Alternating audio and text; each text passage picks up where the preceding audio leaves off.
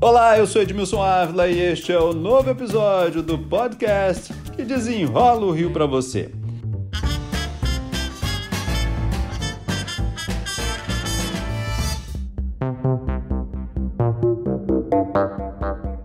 Você mora no Rio de Janeiro, já deve ter ouvido falar, né, gente, das ecobarreiras. Nós temos várias, principalmente no entorno da Baía de Guanabara. São essas ecobarreiras que seguram o lixo que chega pelos rios. Pois bem, gente, seguravam o lixo. 17 foram desativadas. Para desenrolar esse assunto, o meu convidado de hoje é o biólogo Mário Moscatelli, a quem eu já agradeço pela participação. Moscatelli, muito obrigado mais uma vez. Vamos já começar falando aí desse pontapé inicial, desse lixo todo que já está chegando na Bahia. É, infelizmente, é, quando a gente fala de lixo na Baía de Guanabara, a gente tem que ter ideia que é principalmente lixo doméstico, você tem lixo hospitalar, você tem cadeira, geladeira, máquina de lavar, caixa d'água, móveis de todos os tipos, porque infelizmente uma parcela significativa da população utiliza as bacias hidrográficas, na sua maioria, né, rios completamente mortos, como latas de lixo e valões de esgoto. E todo esse material acaba indo para a Baía de Guanabara e da Baía de Guanabara para os manguezais, praias, para o espelho d'água e para o fundo da Bahia, de onde nunca mais vai sair. Bom, esse problema começou no dia 1 de março. Eu sei que você tem trabalho é, aí na Bahia, é, no entorno, né? O que, que você já está observando? Se a ecobarreira era o único instrumento que nós tínhamos para evitar que toneladas de lixo que descem dos rios em direção à Bahia é, atingissem a Bahia, você imagina que as áreas de manguezal nas quais eu trabalho em particular, principalmente no litoral de Duque de Caxias e, naque, e naquelas áreas que eu vistorio, como no Canal do Fundão, é, o cenário é de terra arrasada ou melhor, de mangue arrasado. Quando, principalmente quando você tem todo o lixo acumulado dentro dos rios, que não é nem um pouco o objetivo da ecobarreira, mas a sua uh, retirada fica muito mais simples, porque é um espaço restrito onde você tem as máquinas que constantemente removem esse resíduo.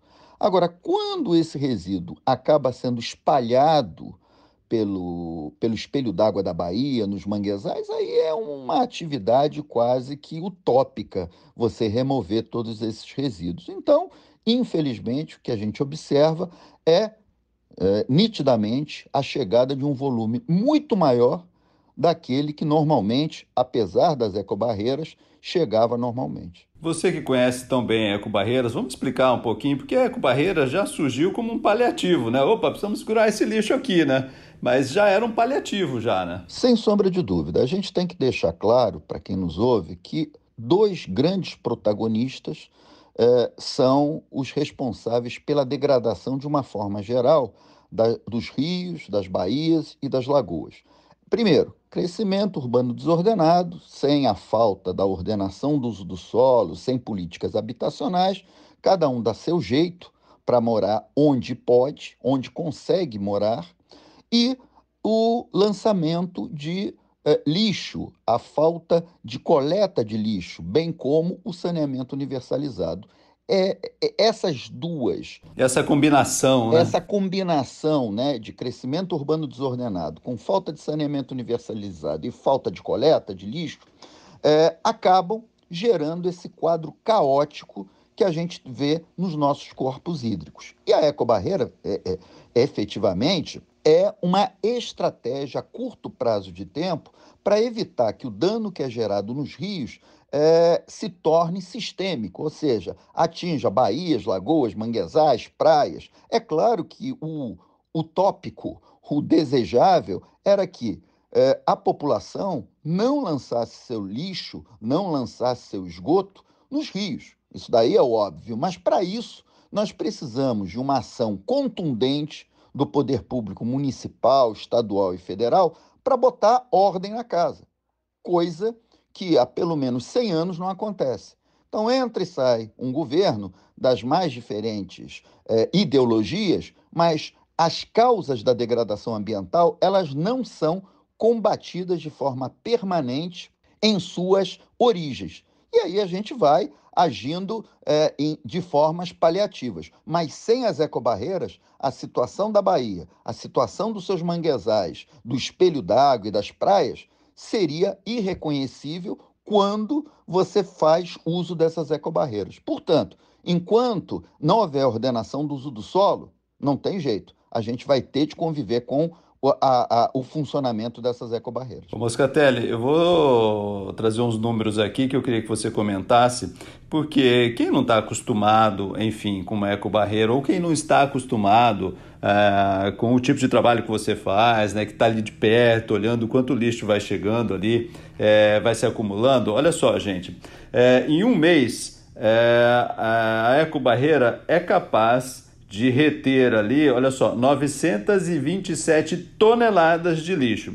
E tem um outro número aqui do Instituto Estadual do Ambiente, que é o seguinte: em 12 meses, é, essas ecobarreiras foram capazes de reter ali, olha, 7.295 toneladas de lixo em um ano, ali, 12 meses. Então, tudo isso que a gente não está acostumado a falar dessa, dessa esse montante gigante estaria ali no espelho d'água, estaria ali no manguezal. É isso que eu queria que você comentasse, Moscatelli. É, e principalmente, o Edmilson, tem que entender que lixo, esgoto, enfim, todas essas formas de degradação que a gente tem historicamente implementado é, nos nossos recursos hídricos, é um tiro no pé, porque a gente poderia estar ganhando dinheiro na Baía de Guanabara com pesca, com turismo, enfim, com uma série de atividades compatíveis com a existência e com a proteção dos recursos naturais. E a gente continua insistindo nessa estratégia suicida de degradação.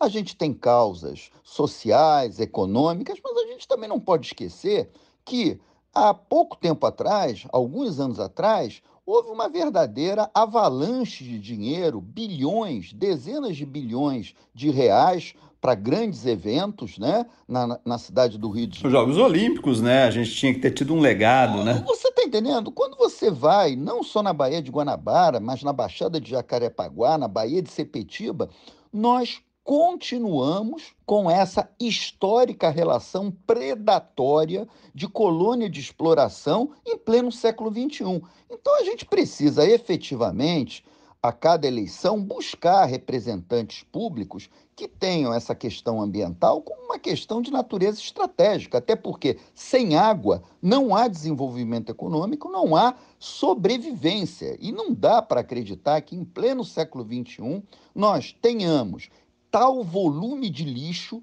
sendo lançado nos rios e desses para lagoas e baías. Então é, é, é, fundamental, mas também é outra coisa que é fundamental, o, Edmilson, que a burocracia que é necessária para se ter controle nos gastos públicos, ela tem que ter uma uh, sensibilidade para as questões de natureza ambiental. Então, todo esse rolo que a gente está observando né, em relação à, à, suspensão das atividades das ecobarreiras é incompreensível, a não ser quando você analisa a velocidade da burocracia né, governamental em relação a problemas de natureza ambiental. Ela é muito lenta, é, é lerda demais, chega a ser irresponsável quando comparada com os prejuízos ambientais que a suspensão de atividades tais como a ecobarreira, né, a suspensão das ecobarreiras, geraram em termos ambientais para a Baía de Guanabara. Então, é, é, é, é um apelo que se faz não só para as estruturas do executivo que trabalham com a questão legal, mas também do judiciário. A gente tem que ter agilidade, porque o prejuízo que está sendo gerado para a Baía de Guanabara, esse daí ninguém vai pagar. É, sobre isso, enfim, é lógico que eu procurei o Instituto Estadual do Ambiente, que disse para a gente o seguinte, olha, porque houve, gente, uma briga na justiça é, duas empresas que estavam concorrendo é, por causa dessa briga, isso foi parar na justiça. E aí é, eu procurei o Instituto Estadual do Ambiente que diz o seguinte: olha, estamos perto de uma solução conjunta com a Procuradoria Geral do Estado e que agora, neste momento, eles aguardam uma decisão jurídica para concluir a contratação da empresa. Fato é o seguinte, que ainda estão aguardando, Moscatelli ainda não tem uma data ainda para a conclusão, enfim, dessa contratação e o retorno de ecobarreiras. E a cada dia esse lixo vai chegando mais na Bahia. Então, Edmilson, eu gostaria de convidar o senhor procurador, a senhora procuradora, não sei com quem está esse papel, né? Visto que a, a, a questão judicial já foi resolvida, visto que uma das empresas já desistiu, já tem uma vencedora, que, pelo amor de Deus, assine, analise o documento que tem que ser analisado e eu faço um convite para ir visitar comigo as áreas de manguezal, como é que estão. Né? Porque na, na letra fria uh, da lei é uma coisa, mas o mau cheiro, a morte, literalmente a morte ambiental que eu tenho de presenciar como ecólogo, como biólogo, como gestor ambiental, essa daí ninguém paga. Então, é um convite que eu faço ao senhor procurador, à senhora procuradora, que está com esse documento, para visitar a situação, como é que está na Baía de Guanabara. Porque é, é, é inadmissível, é inaceitável, é, é, é uma coisa assim inacreditável como uma questão de natureza burocrática, papel, uma análise de papel, né, é, é, pode gerar tamanho dano ambiental. Mário Moscatelli, biólogo, muito obrigado pelas explicações aqui. Forte abraço e espero que em pouco tempo, se possível amanhã, né, nós já tenhamos as ecobarreiras em funcionamento novamente. Este podcast foi editado e finalizado por Gabriel Mosch. E eu, Edmilson Ávila, toda semana desenrola um assunto aqui para você. Até o próximo.